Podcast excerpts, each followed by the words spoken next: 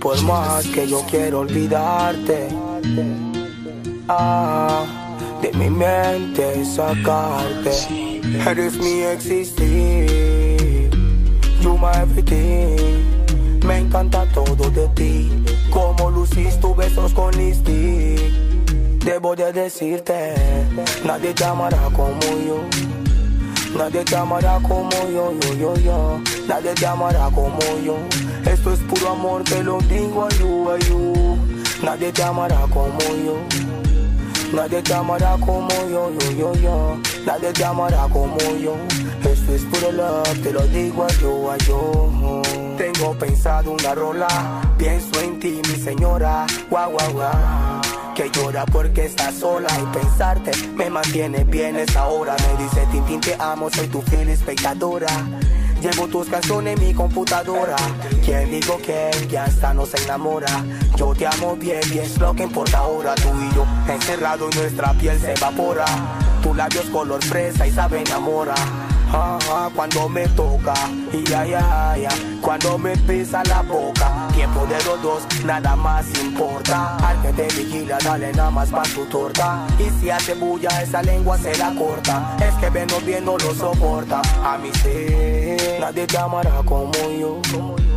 Nadie te amará como yo, yo, yo, yo. Nadie te amará como yo. Esto es puro amor, te lo digo a you, a you. Nadie te amará como yo. Nadie te amará como yo, yo, yo, yo. Nadie te amará como yo. Esto es puro love, te lo digo a yo, a yo. Enamórame de nuevo. Olvidarte no puedo, a pesar que a mi mente le veneno. Estoy viviendo un frío infierno. Te extraño en el invierno.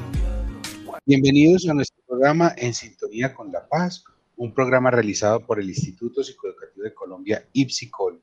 Hoy, como de costumbre, todos los miércoles en Historias de Vida. Hoy el caso Carlos, un caso de un joven que se encuentra en el Centro de Internamiento Preventivo Medellín y quien ha venido a contarnos su historia, a contarnos cómo ha sido su vida, cómo ha sido su proceso, bueno, en qué van las cosas.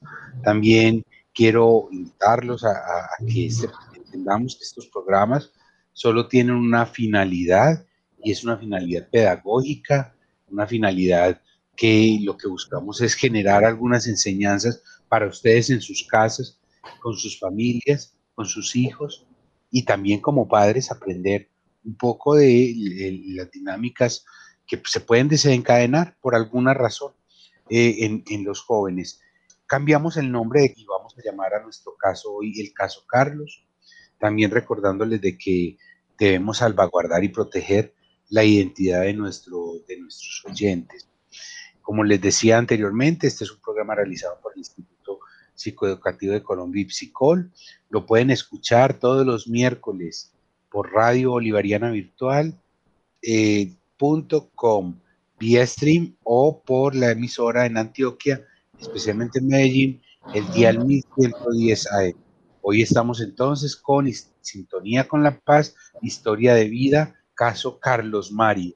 Hola Carlos Mario, ¿cómo estás? Bien, gracias a Dios, usted. Bien, bien, Carlos. Carlos, ¿vienes a contarnos tu historia? Sí, claro. ¿Vienes voluntariamente? Sí, señor. Eh, perfecto. Entonces, antes de empezar, eh, sí saludemos a nuestros socios estratégicos, la Alcaldía de Medellín, Secretaría de la Violencia y al Instituto Colombiano de Bienestar Familiar Regional Antioquia. A todos sus funcionarios, un cordial saludo desde Ipsicol y, a, pues, por supuesto, a todos nuestros compañeros de trabajo en el Centro de Internamiento Preventivo. Bueno, Carlos, ¿nos vienes a contar tu historia? Sí, señor. Pues, ¿Cómo empezó todo? Pues mi historia es desde, desde, el día de mi nacimiento, pues, porque desde, desde los dos meses de nacido todo viene. ¿Me entiendes? Sí. Todo, todo a partir de ahí, Sí. porque desde que nací, tuve dos meses de nacido, mi mamá me entregó a otras personas porque, pues, no tenía la no tenía los recursos para poder quedarse conmigo. Y me entregó a otras personas con las cuales, con las que yo convivo ahora. Sí, ¿tú Pues eres yo- de dónde, Carlos? ¿Tú eres de nacimiento de dónde? Yo soy de Río Hacha, de Río Hacha, La Guajira. Pues soy criado en, en Carepa, Antioquia. O sea, tus padres biológicos son de La Guajira, Sí. pero tú, en tú, Carepa, tú crías en Carepa, Antioquia. Bueno, Cuéntanos tu vida. Pues cuando tuve dos meses de nacido, mi mamá me entregó a esas otras personas, porque también cuando ella, cuando ella nació, esas personas también la habían criado a ella. Entonces, por, por circunstancias de la vida, ella, ella no, pudo tener, no pudo estar conmigo y me entregó a ellos. Estas personas me brindaron todo el apoyo posible, me apoyaron en todo. Hasta ahora todavía me siguen apoyando. Pero, pues, como, como siempre he dicho, todo tiene o sea, tu, mamá, tu mamá te entregó a unos, a unos conocidos que, también la habían criado a ella. Sí, señor. O sea que tú nunca perdiste contacto con tu mamá. Ahí es donde viene, ahí es donde empieza todo. Pues, ok. Yo, yo estuve sin, sin saber nada de mi mamá hasta los siete años. Hasta un momento que llegó ella a la casa diciendo que quería conocerme, que quería estar conmigo. Y bueno, mi papá no negaron eso porque yo era ella, mi mamá la que me dio a luz. Me mandaron para, para Río La Guajira, para donde ella. Yo, yo fui, pero pues cuando estuve con ella me di cuenta que ella no sé, como que tenía un problema, que a ella le gustaba mucho pegarme y eso. Por todo me pegaba, por todo me regalaba, por todo. Y un día, con siete, yo con siete años, en la casa, por, porque, porque hice mal el hacer de la casa, me pegó y me sacó de la casa. Y yo, bueno, entonces yo sin conocer, sin conocer nada, yo caminé, caminé las calles de Ribacha y me encontré con unas personas que vendían palitos y avenas. Y esos señores me dieron comida y todo, me hicieron bañar. Y por primer, y primeramente me llevaron el bienestar. Ahí fue cuando tuve mi primer, entré al sistema de bienestar familiar por primera vez. Me metieron una a un explícame un poco, explícame un poco antes de que continúes con tu historia. Y es que entonces tú te fuiste para Riohacha. Déjame recapitular un poquito. Tus, padres de crianza permiten que te vayas con tu padre biológica, que vino como a conocerte, ¿listo? Por el hecho de que tú eras tu mamá. Tú no conociste a tu padre. Sí, pero eso es después. Ah, ok, bueno, entonces a eso le dejamos para ahorita. Entonces, eh, espérame un momentico. Entonces, eh, tu mamá, cuando tú llegas allá, estás en la casa de tu mamá biológica, eh, tú empiezas a ver como unos comportamientos donde te pega, te pega y por qué te pegaba. Yo no sé, ella por todo. Yo tengo un hermano mayor también que vive en Bogotá y ella por todo nos pegaba. Si hacíamos el aseo mal, nos pegábamos, nos pegaba. Si dejábamos la cama mal tendida, nos pegaba. Para ella, como que eso era la, la solución. Todo era pegar. Ah, todo y, un día, y un día te echa de la casa. Ajá. ¿Por qué te echó? Por ese día, porque yo, porque ese día yo estaba con mi hermano lavando la ropa y entonces se me olvidó echarle, se me olvidó echarle el aromatel a, la ropa y como no le jugué con aromatel, me pegó y me sacó. ¿Cómo la ves? Tremendo. Y te echa entonces y te vas a caminar por las calles de Riohacha. Porque no conocía, yo buscando como un lugar donde tuviera la policía, pero no conocía nada. Nada. ¿Cuánto duraste en la calle? No, todo ese día completo, desde, desde, las 8 que me sacó y a las 9 de la noche fue que encontré esas personas que están vendiendo deditos y, y avenas en, un, en una esquina. Yo recorriendo todo eso. Entonces los señores apenas me vieron, yo, yo no había comido nada en todo el día, el señor mío que se iba a comer algo, me dio, me dio unos deditos, una avena, me empezó a preguntar qué hacía yo, yo le comenté todo. Señor, y siempre, desde siempre, mi papá siempre, mi papá, el mi papá adoptivo, el de Carepa, él siempre ha tenido el mismo número de teléfono, y yo siempre me lo sabía. Entonces yo ese día leí el número de teléfono de él, y él lo llamó. Y entonces mi, mi papá apenas se dio cuenta de eso, dijo que me iba a ir a buscar pero tenía que hacer un préstamo primero, entonces duré una semana en un hogar sustituto, allá en Rivas. O sea, el señor que te recogió te llevó para el ICB. Sí. Y duraste mientras que te recuperaban los papás de crianza. Y bueno, y cuando, cuando, cuando te ve tu papá de crianza, ¿qué pasa ahí? Pues mi papá se puso a llorar porque él dijo, él, él, pensó que iba a ser una oportunidad para que yo estuviera con las personas que me había dado la luz y que no me iba, y que no me iba a ir mal, pero se sorprendió de las cosas que hayan pasado. Después me llevó otra vez para el pueblo y bueno, allá, allá, allá me, me, empezó a decir que ella, siempre, que ella siempre había tenido esos comportamientos así, que hasta cuando estuvo con ellos ella decidió irse de la casa. Ellos le brindaron el estudio y todo y ella no quiso hacer casa, sino que se decidió ir de la casa. Ella siempre ha sido así. Siempre fue así. Bueno, la vida volvió a continuar en Carepa. Sí, seguí en Carepa. ¿No volviste a saber de tu mamá o luego Sí, pero mire, después de eso ya yo le tenía mucho rencor a ella, ya le tenía mucha rabia, no quería saber nada a ella. Y después todo eso empecé a pelear. en, en el pueblo hay muchas pandillas que peleamos unos contra otros a macheta, a cuchillo. Entonces, desde ese momento empecé a pelear. Empecé a, empezar, sí, empecé a pelear con otras pandillas, que también esas pandillas están aquí en Medellín.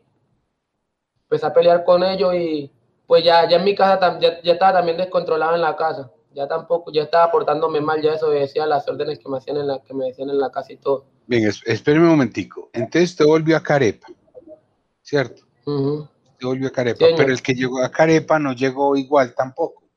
Llegó eh, rebelde, llegó agresivo. O sea, usted, usted después de que viene de La Guajira viene siendo una persona agresiva, con mucho rencor. Sí. Pero sus papás de crianza, no, no, ¿qué le decían? Porque finalmente, o usted también tomó rencor contra ellos por haberlo mandado. No. O sea, primeramente sí, porque yo le, yo, yo le, porque ya que ellos me llevaron, me llevaron a la terminal para que ella me viniera a recoger, yo les lloraba, yo les decía que no quería irme con ella porque yo no conocía a esa señora me dijeron que fuera porque iba a ser una oportunidad de que estuviera, que conviera con mi mamá, que apenas iban a ser unos meses. Y no duré ni una semana ya. ¿Sí me entiendes? Entonces yo cuando llegué yo le echaba la culpa a ellos de eso, pero ellos siempre me han apoyado en todo y siempre, siempre, en cualquier error que cometo, ellos siempre están ahí.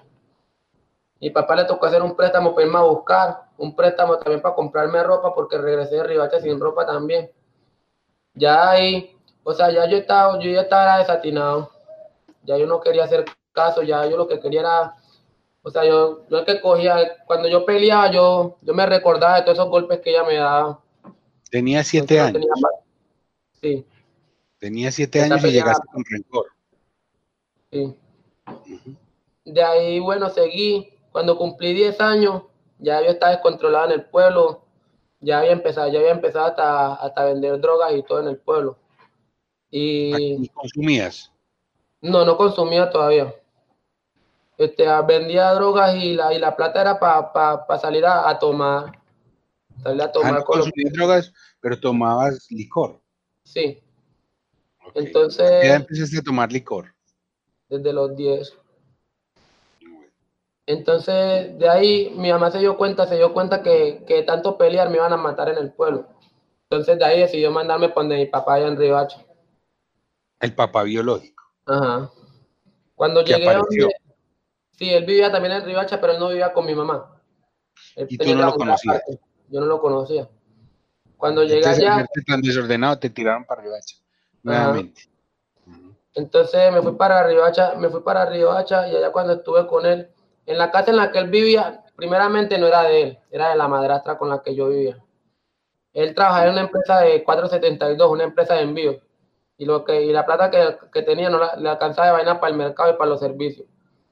Aparte de mí, habían tres hermanos más con, con otra señora, ¿sí me entienden?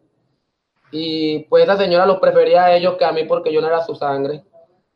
Eh, si los hijos dormían adentro en la cama, yo eh, adentro en el cuarto, yo dormía afuera en el patio con una, con una hamaca.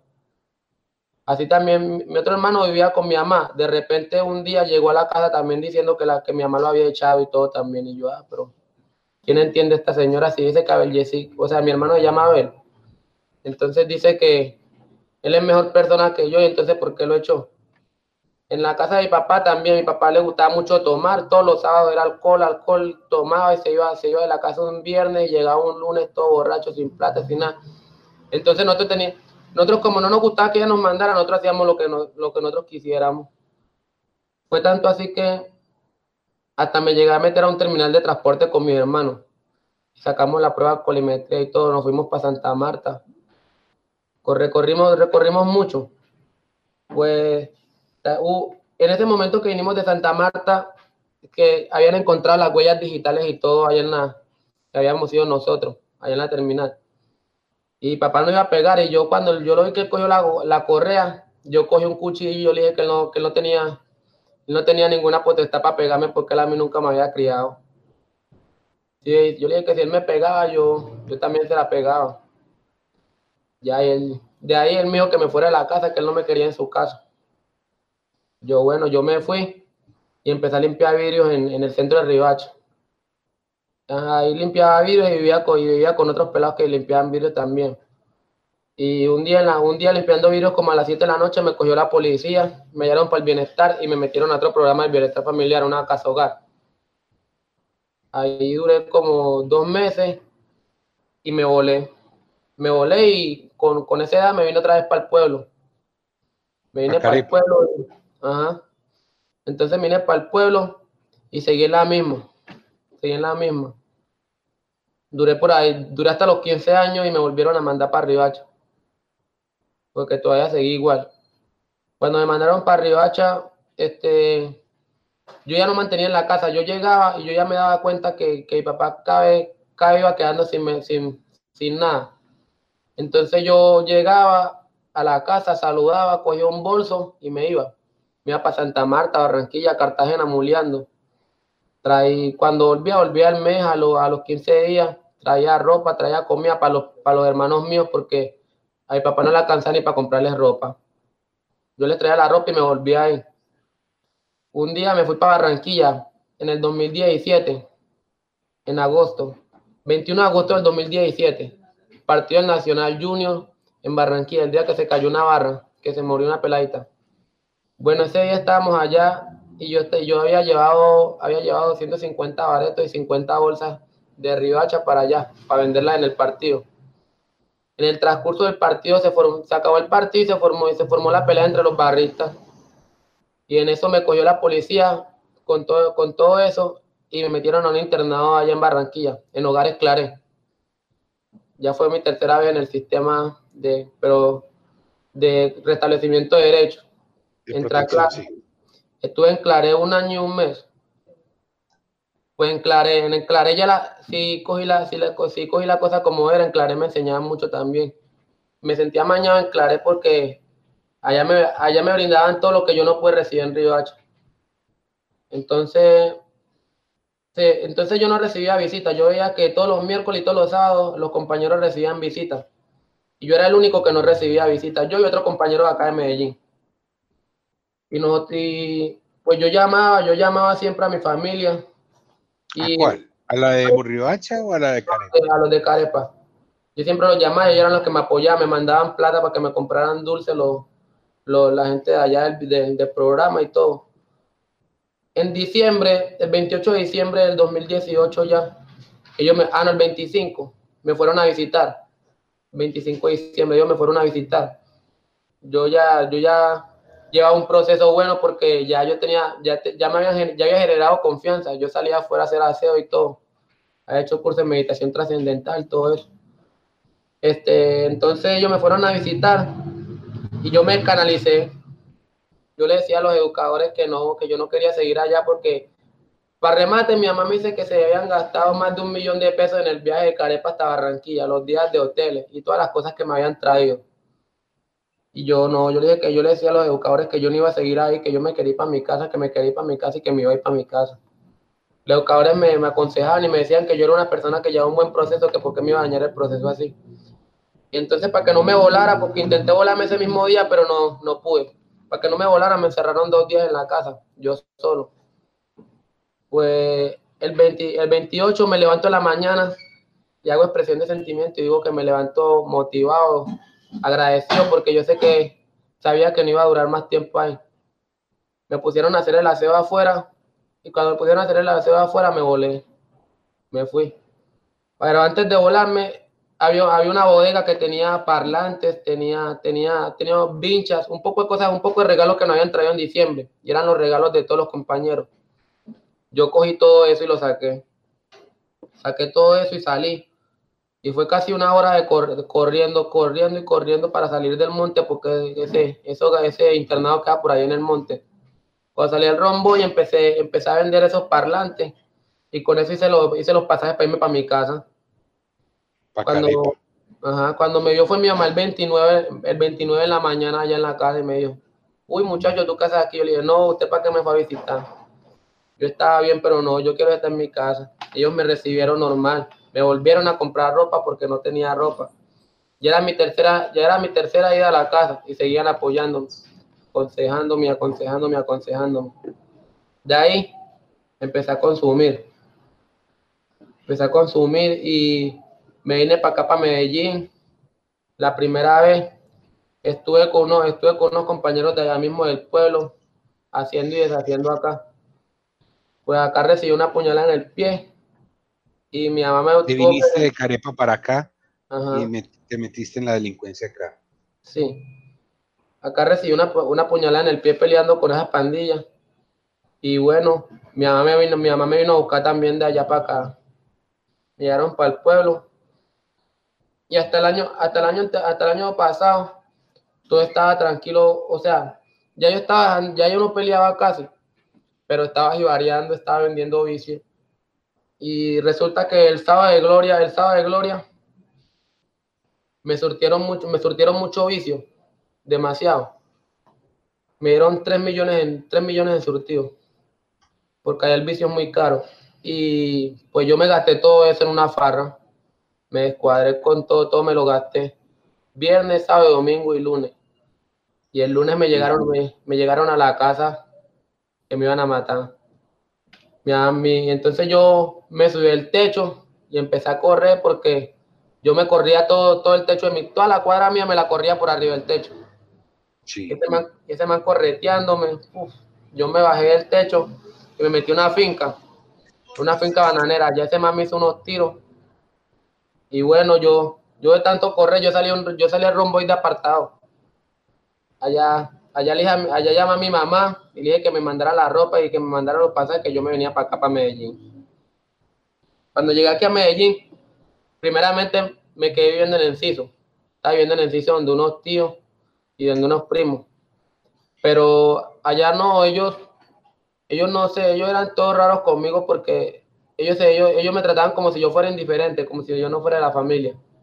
Entonces yo decidí venirme a, me vine a vivir acá al centro. Trabajaba en un restaurante de pregonero, o sea, metiendo a la gente para dentro del restaurante. Y yo me, yo me ganaba 30, 40 mil pesos diarios, pero para mí eso no era suficiente porque yo tengo un hijo de dos años. Pero venga, es que usted le ha rendido el tiempo. Carlos Mario. entonces, entonces, yo con esos 30, 40 mil pesos a mí no me alcanzaba porque aparte de eso, que tenía que pagar hotel, a mí me gusta mucho vestir. Entonces yo pagaba hotel y no me alcanzaba ni para comprarme una camisa ni un pantalón, que era lo que a mí me gusta, porque a mí me gusta mucho vestir en el pueblo. Lo que vale es la persona que vista más bacano. Allá vivimos desde el Basile. Entonces, no, yo empecé, yo empecé a hacer cosas malas, yo empecé a hurtar y yo empecé a hurtar y yo hurtaba todos los días. Después que yo salía del trabajo, esa era la mía, después de las 5 de la tarde empezaba a hurtar. pero eso no era como muy suicida. Perdóneme la, la, la, la, pregunta, pero usted era pregonero en un restaurante, o sea, de los que se paran en la calle, y venga, la comida tanto, venga, pruebe tal cosa, y después soltabas el micrófono y te ibas a robar, no era como dar mucha papaya. No porque, o sea, ¿cómo le explico? Yo, yo tengo el pelo alto, yo tengo el pelo alto. Yo pregoneo con mi pelo así, pero cuando es la noche, tapabocas y gorra. ah, caramba. O sea, tenías tus, tus, estrategias. Claro, porque yo no podía, no podía estar, porque pongamos por el pelo, ya en cualquier lugar me van a reconocer. Entonces no ah, podía. Pero vamos a hacer un pequeño corte eh, para, para con una canción que tú nos invitas a escuchar, que nos quieres compartir. Vamos a escuchar una canción que tiene que ver con esto que tú nos estás contando. Entonces vamos a pequeño corte y cuando volvamos me vas a seguir contando lo que me estás contando, ¿vale? Sí, señor. A 2020, dímelo Frank Miami, a Sassy ponele 20, el menor menú. Mamá no quiere que seas un delincuente. Wow.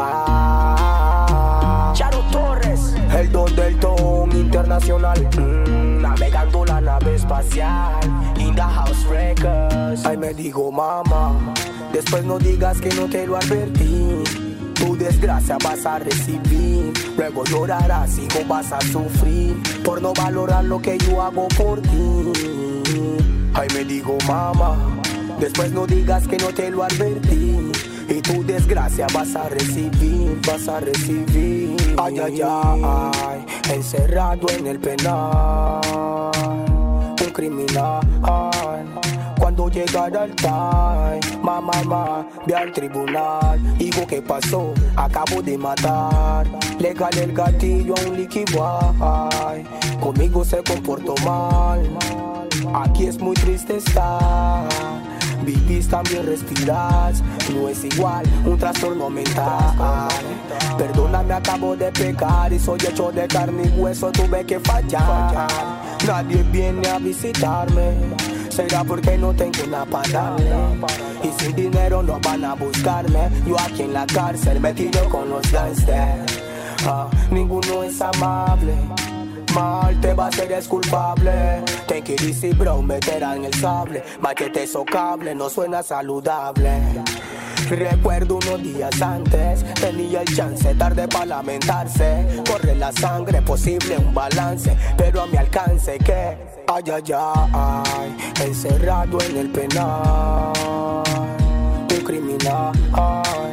Cuando llegara el time, mamá, mamá, ve al tribunal. Digo, ¿qué pasó? Acabo de matar. Legal el gatillo, un líquido. Conmigo se comportó mal. Mal, mal, mal. Todos pueden gavillarme. Familia desviarme. Para hablar con Dios voy a arrodillarme. En este justo instante Él va a ayudarme. Y como llora, llora, a cada hora llora. Me dice, ¿dónde está mi hijo que me hacía caso? Porque parte mi corazón en mil pedazos. Dios quise yo para merecer el fracaso. Soy su madre, pero no veía sus pasos. Soy su madre, pero no veía sus pasos. Soy su madre, pero. Retornamos a nuestro programa en sintonía con La Paz, un programa realizado por el Instituto Psicoeducativo de Colombia, IPSICOL, Hoy con historias de vida, el caso Carlos Mario. Le recordamos a nuestros oyentes que por razones de seguridad hemos cambiado el nombre de nuestro invitado y que la finalidad pues también de este programa es, que sirva como, como un ejercicio pedagógico y, y un ejercicio de aprendizaje. La vida de Carlos ha cruzado, como él nos dice, desde sus dos meses, cuando su madre lo abandona. Él, él él queda en una familia en la ciudad de Carepa y mm, se cría en Carepa. Pero a lo largo de todos estos años ha tenido un vaivén, ir y venir a su familia en Riohacha, donde su madre primeramente, donde le fue muy regular, incluso terminó en un hogar de paso, es recuperado por su familia de crianza, luego vuelve otra vez a donde su padre más o menos cuando tiene 10 años, y también termina en una situación bastante compleja. Eh, y a partir de ahí la vida es como que se empieza a, enredar. Eh, a partir de sus visitas a Riohacha, como que cada visita llena más de rencor, llena, llena más de, de malestar la vida de Carlos. Y lentamente, digamos que ese niño que fue criado en Carepa se fue transformando en un adolescente ya más metido como en, la delincuencia, en la violencia, y además hasta que en algún momento todo se desata ya en, esos ires y venires de, Carlos y terminas acá en Medellín, Carlos. Terminas acá en Medellín, inicialmente con una familia que dice ser tu familia, pero que al final también te sientes incómodo y te tiras para el centro, a trabajar, a buscártela, a rebuscártela, pero venga, usted nos tiró ahorita una cosa que, que no la teníamos en el momento, es que usted tiene un hijo. Señor. ¿En qué momento de toda esta historia terminaste con un hijo? ¿Y de dónde es ese hijo? ¿Es de Carepa? ¿Es de Medellín? ¿De, dónde, de dónde aparece? Pues yo conocí, yo conocí a, a mi mujer en, en apartado, en una farra en apartado. Y pues desde que tenía 14 nos conocimos.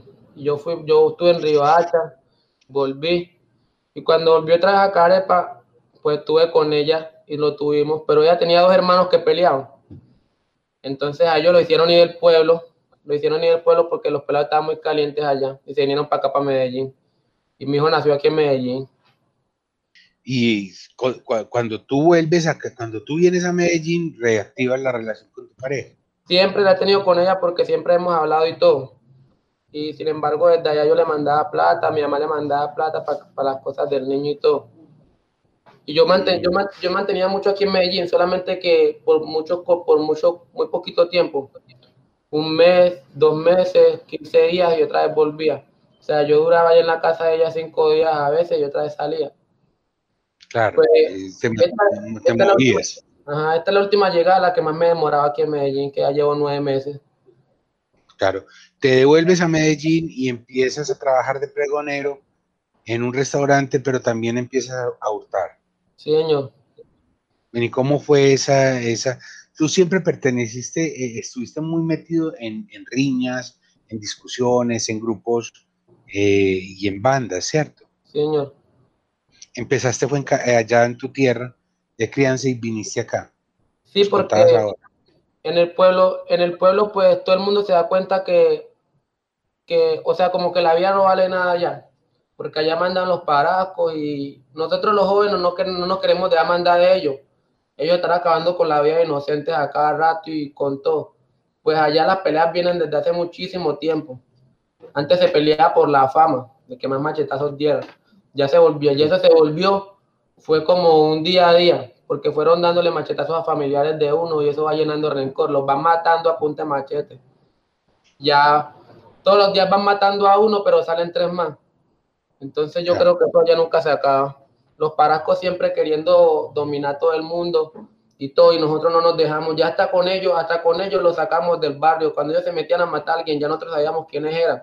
Y nosotros los sacamos a punta de machete del barrio porque no queríamos que acabaran con la vida de los pelados porque ya estamos cansados. Ya estamos cansados.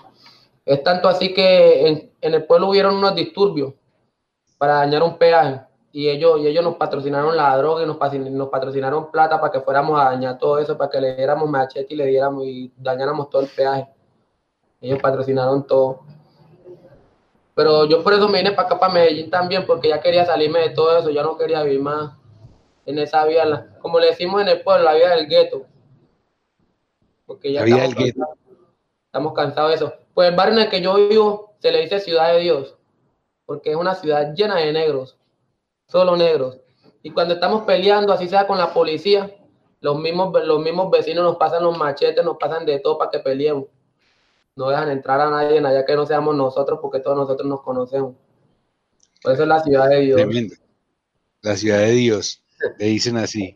Y el gueto, el gueto significa, a los oyentes, ¿qué significa gueto para, para...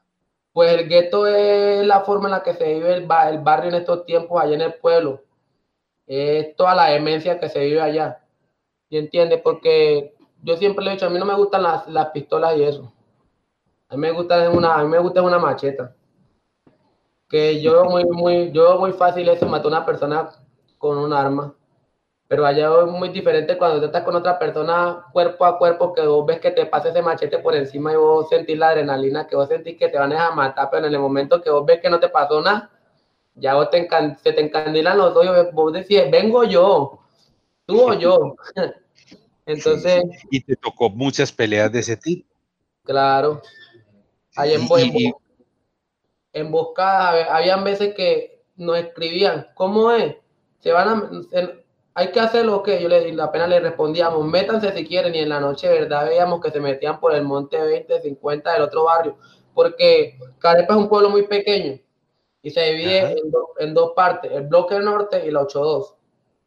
Y yo era, yo era del bloque norte, pues allá no, ah, o sea, la parte del bloque norte tenía más gente, tenía más gente vieja, hay gente que está, gente de mi, de mi barrio ha estado aquí también en el, internamiento preventivo, que me, que me han dicho como que ya, cuando yo llegué aquí yo ya sabía casi cómo era la movida Ya te lo habían contado.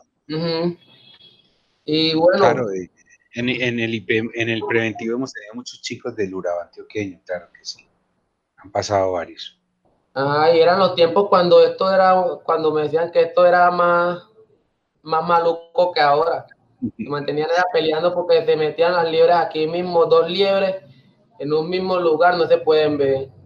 Claro, una época que fue muy complicada, tienes toda la razón. Bueno, y viniste, pero te viniste para Medellín y volviste a lo mismo, ¿no? Ibas a salir, pero terminaste en lo mismo, ¿no? Pero no peleaba. No, ya no, peleabas. Ya buscaba la manera, porque tanto así, que nosotros, nosotros mismos nos dimos cuenta que ya pelea ya no daba fruto.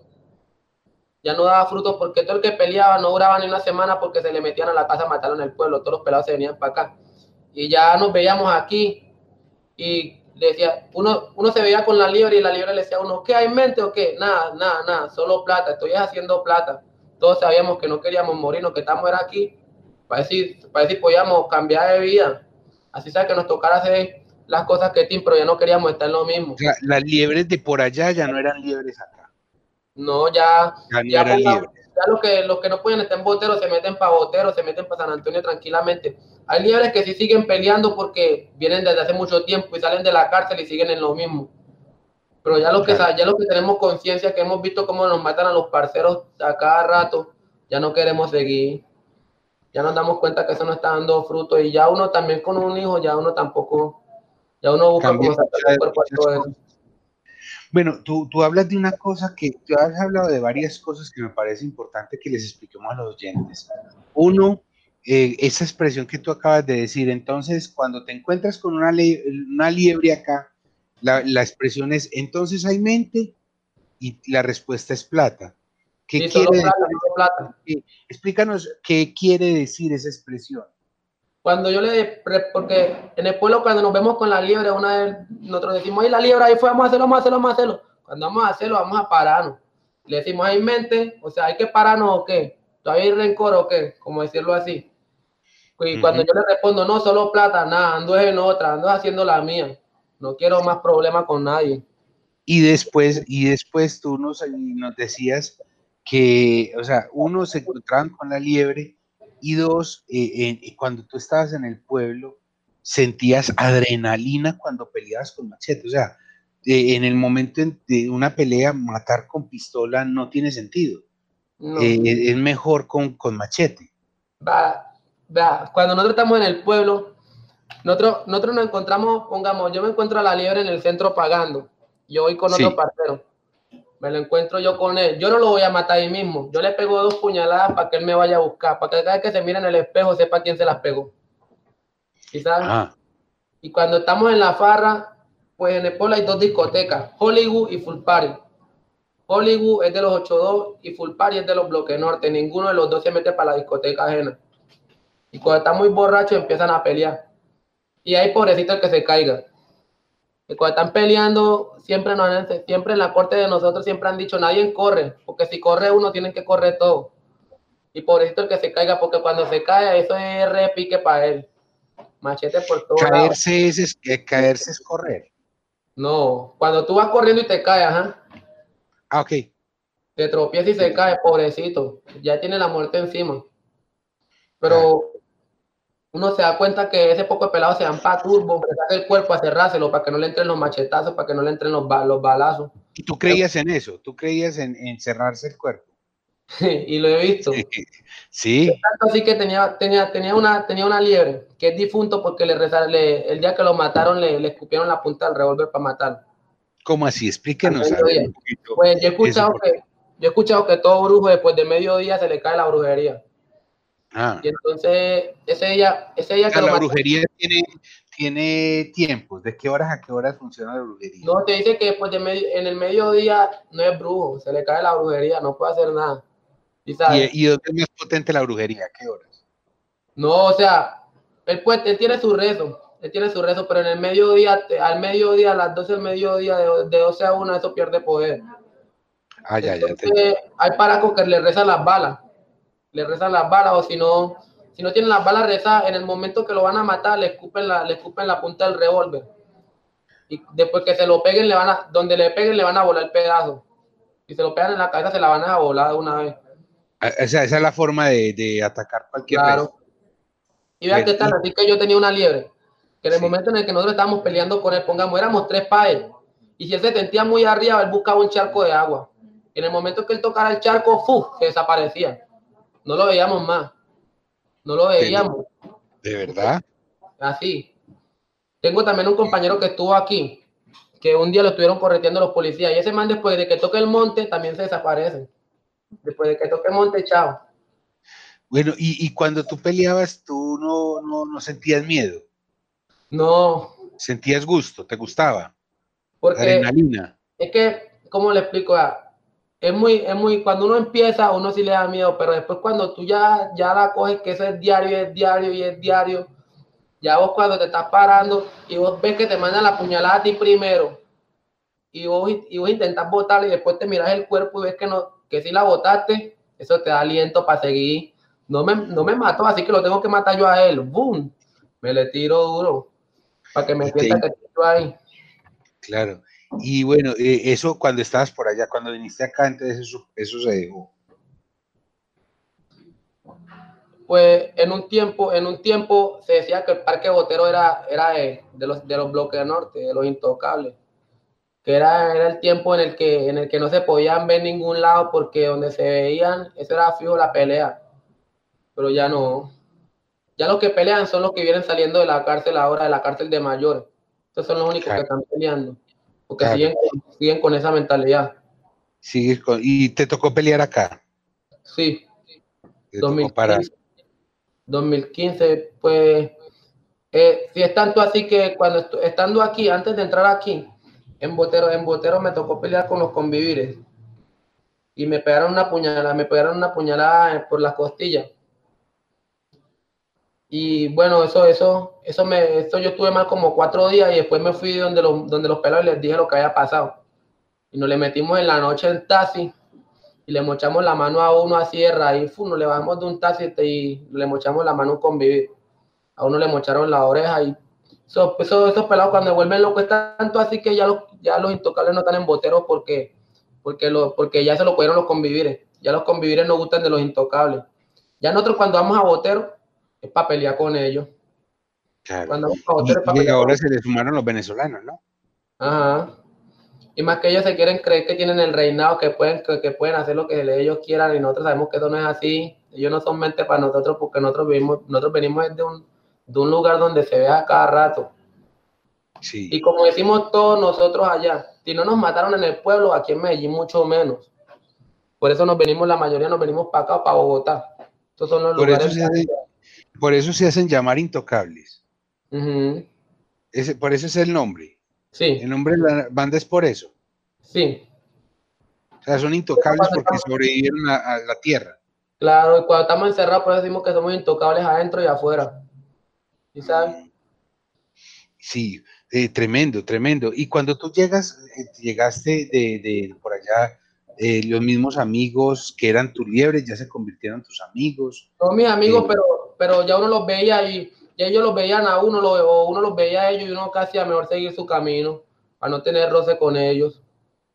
¿Y entiendes? Antes, antes todo por una sola mirada, apenas yo lo veía, ah, ese fue un fundo una vez, pero ya no. Ya uno saben, ya uno saben a lo que se atienen. Claro, claro. Ya, la mayoría cambian. Responsabilidades. Pongamos, la, mayoría de los muchachos que estuvieron aquí en esos tiempos, ahora, ahora están aquí afuera y he visto muchos que están trabajando ya, que están trabajando. metidos en problemas. Y son, de, y son de las personas que, como decimos nosotros, vieja guardia, que vienen hace tiempo peleando, que han, hecho y deshecho, pero ya están aquí porque saben que esa no es la vida. Están trabajando. ¿Cuál es la vida, Carlos?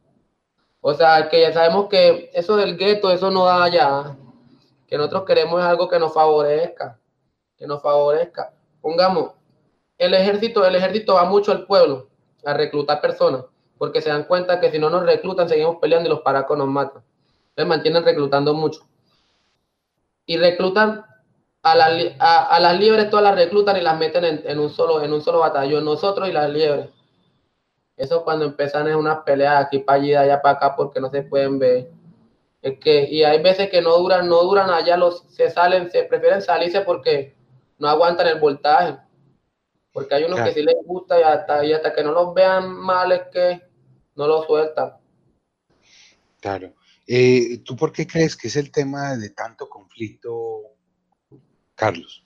Pues no sé, yo, yo desde que soy pequeñito que viví en Carepa, yo veía eso. Yo, mi, yo, yo, en, mi, en mi barrio ponía mucho picó y entonces se iban a, se iban a esos picó mucho a bailar y eso. Explícale a los oyentes qué es un picó para que yo sepan. Un picó es un, parlante grande, grandísimo, con muchos bajos. O sea, allá, allá tiene el nombre, el morro, el firu, el garbanzo, son, son organizaciones que llegan, que, llegan de, de, otros lugares. Y entonces, cuando ponían eso, ya que eran las 2, 3 de la mañana, porque esa gente estaba muy borracha, ya empezaban a hacer machetes entre ellos mismos, hasta cuando, hasta cuando era más pequeño en mi ventana vi que, vi que cayó una mano hacia el frente, al frente de toda la terraza de mi casa que estaban peleando. Yo no, uno se da cuenta, y uno, te, y uno como que dice, si yo no las monto, me las montan, porque, pongamos, si yo soy del bloque norte, y yo voy a estudiar, y yo voy a estudiar en 8-2, yo no puedo porque yo soy del otro lado, me toca estudiar del otro, del, del lado del bloque norte, porque los 8-2 son 8-2 y ellos vienen en su lado y para no pueden pasar ninguno para el otro lado. Pero cuando llegan a Medellín, acá sí no hay esa diferencia. No, porque ajá, ya la gente, o sea, no, no está la diferencia ahora, porque ya la gente le está cogiendo. Y ya le estamos cogiendo que eso está peleando, eso no da frutos para nada. Eso lo que hace es quitarle la vida. Nos quitamos la vida entre nosotros mismos y vienen los padres que nos las quitan también a nosotros. Entonces no da. Preferimos en mejor aliarnos para a los paracos. Es tanto así que la alcaldía mantiene haciendo las paces. Nos ponen a jugar fútbol con ellos, para eso hacemos las paces y todo. Nos, están haciendo un estadio, les ponen a hacer cursos de altura a los pelados para que, para que dejen la mentalidad. Y algunos la cogen, el que quiere la coge, el que no siguen lo mismo. Hay unos que dicen que, que bloque norte hasta la muerte y hasta que no los matan no dejan de ser bloque norte. ¿Y cuál es tu posición? ¿Hasta la muerte o has pensado cambiar? No, yo ya no quiero seguir en eso, por lo mismo me vine para acá. Ya déjame eso porque mis papás son profesores. Entonces yo está peleando y haciendo eso es como dañarle, dañarle la... Tus papás de crianza, tus papás, ah. hablando de tus papás de crianza. Pues mis papás me dieron el apellido y son los que me han tenido desde pequeñito, entonces para mí son mis papás. Claro. Eso de estar peleando me le hace como que yo les dañe el nombre que ellos tienen allá, porque mi papá tiene mucho tiempo en el magisterio y mi papá es conocido también. Claro. Claro, entonces tú has pensado ya retirarte de esto. Claro, hasta, hasta, hasta les escribo y les digo, ¿sabes qué, mi socio? Yo ya no peleo, yo ando en otra. Yo ando en la mía haciendo dinero. Es la que le digo a todo el mundo. Sí, claro. Ya no, parchaba con los mismos, ya me buscaba mejores otras amistades. Sin embargo, te cogieron. Estabas cometiendo un delito. Pues el día que me cogieron, el día que me cogieron, yo había salido a las 3 de la mañana primero. Salí a las 3 de la mañana con un, con un, con un paisita y nos fuimos para el puente de San Juan. Ah, no, nos fuimos para el puente de la Uri. Y allá, y allá hicimos un gane que nos ganamos 400 mil pesos entre los dos, 200 y 200. Pagamos una semana de habitación, nos motilamos, compramos ropa, compramos, hicimos un mercado.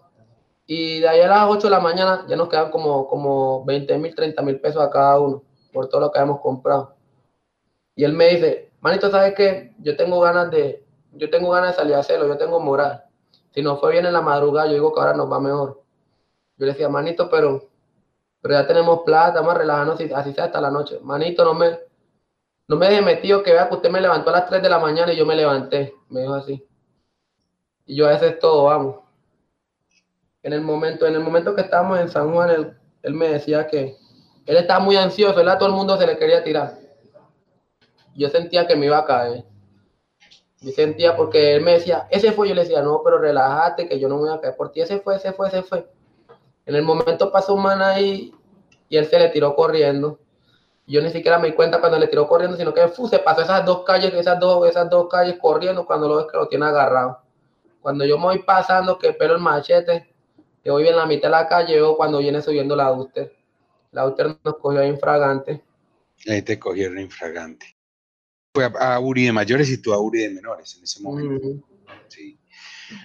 Hombre, Carlos Mario, una historia de vida bastante marcada por, por violencia, más, bastante marcada por situaciones muy difíciles, ¿no? Sí, señor.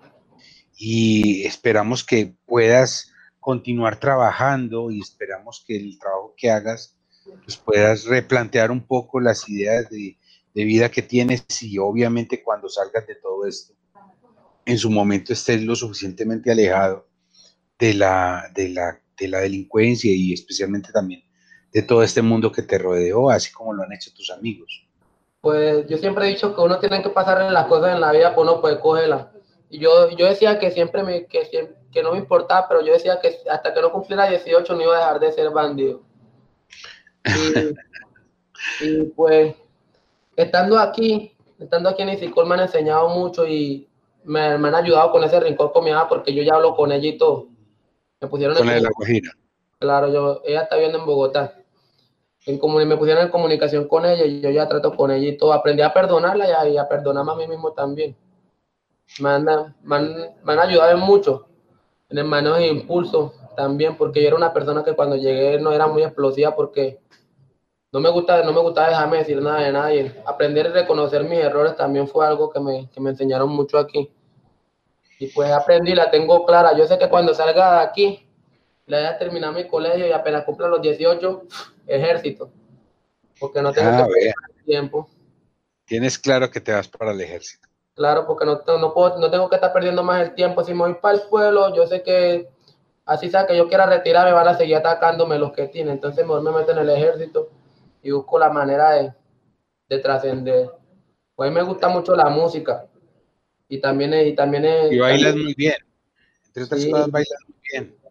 Claro. Estos días que estuvimos en un show que tú bailaste.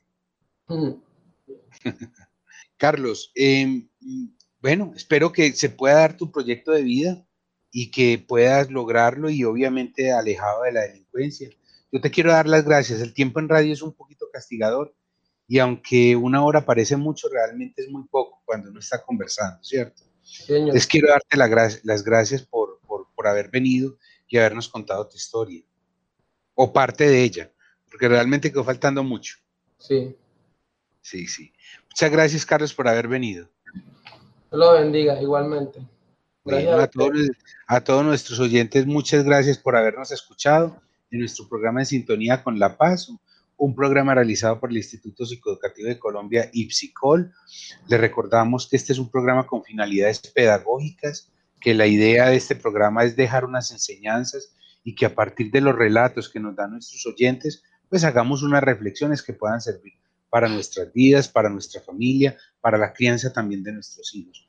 En ningún momento emitimos juicios eh, eh, con respecto a los procesos judiciales o tiene algún eh, efecto en esto. Todo es un programa con fin pedagógico y reflexivo. También recordamos que el nombre del invitado está cambiado con la finalidad de proteger la identidad de este invitado que muy amable nos contó parte de su historia de vida. Esperamos tener un segundo programa contigo, Carlos, en otro momento, cuando avancemos un poquito más en el proceso. ¿Estarías dispuesto a volver? Claro. Perfecto, Carlos. Entonces, por contar. Yo estoy seguro que sí. Y probablemente en un próximo encuentro vamos a hablar de muchas cosas tuyas de proceso. Dios lo bendiga. A ti, a todos nuestros oyentes, muchas gracias. A mi compañero en el máster, Jaime Alberto Marín Quintero, muchas gracias por acompañarme. A los compañeros del Centro de Internamiento Preventivo también un caluroso abrazo. A sus coordinadores, educadores, psicosociales, todo el personal del Centro de Internamiento Preventivo y a quien los acompañó el día de hoy, Sergio Andrés Acosta Tobón. Hasta una próxima.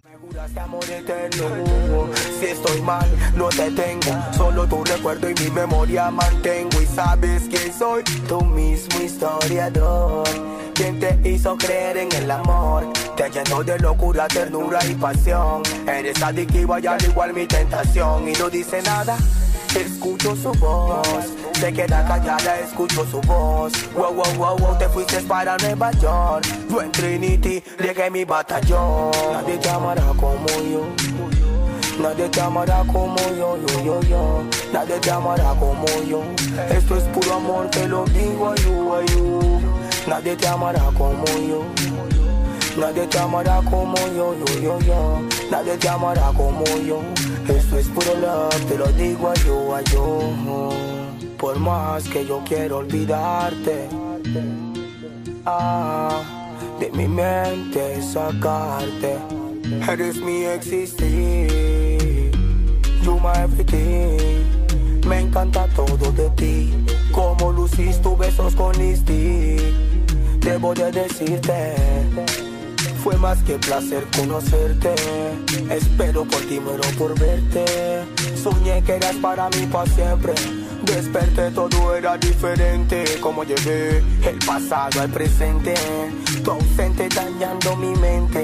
No lo crees, fue el que te lo cuente. Me sonó tu nombre continuamente. Guayayay, hola, no. Trinity City, Guaya Cruz. Aina mi triunfo de la cruz. DJ Rola, solo las 5 04, una vez más menor y ti, a 2020. Agárrate y somos un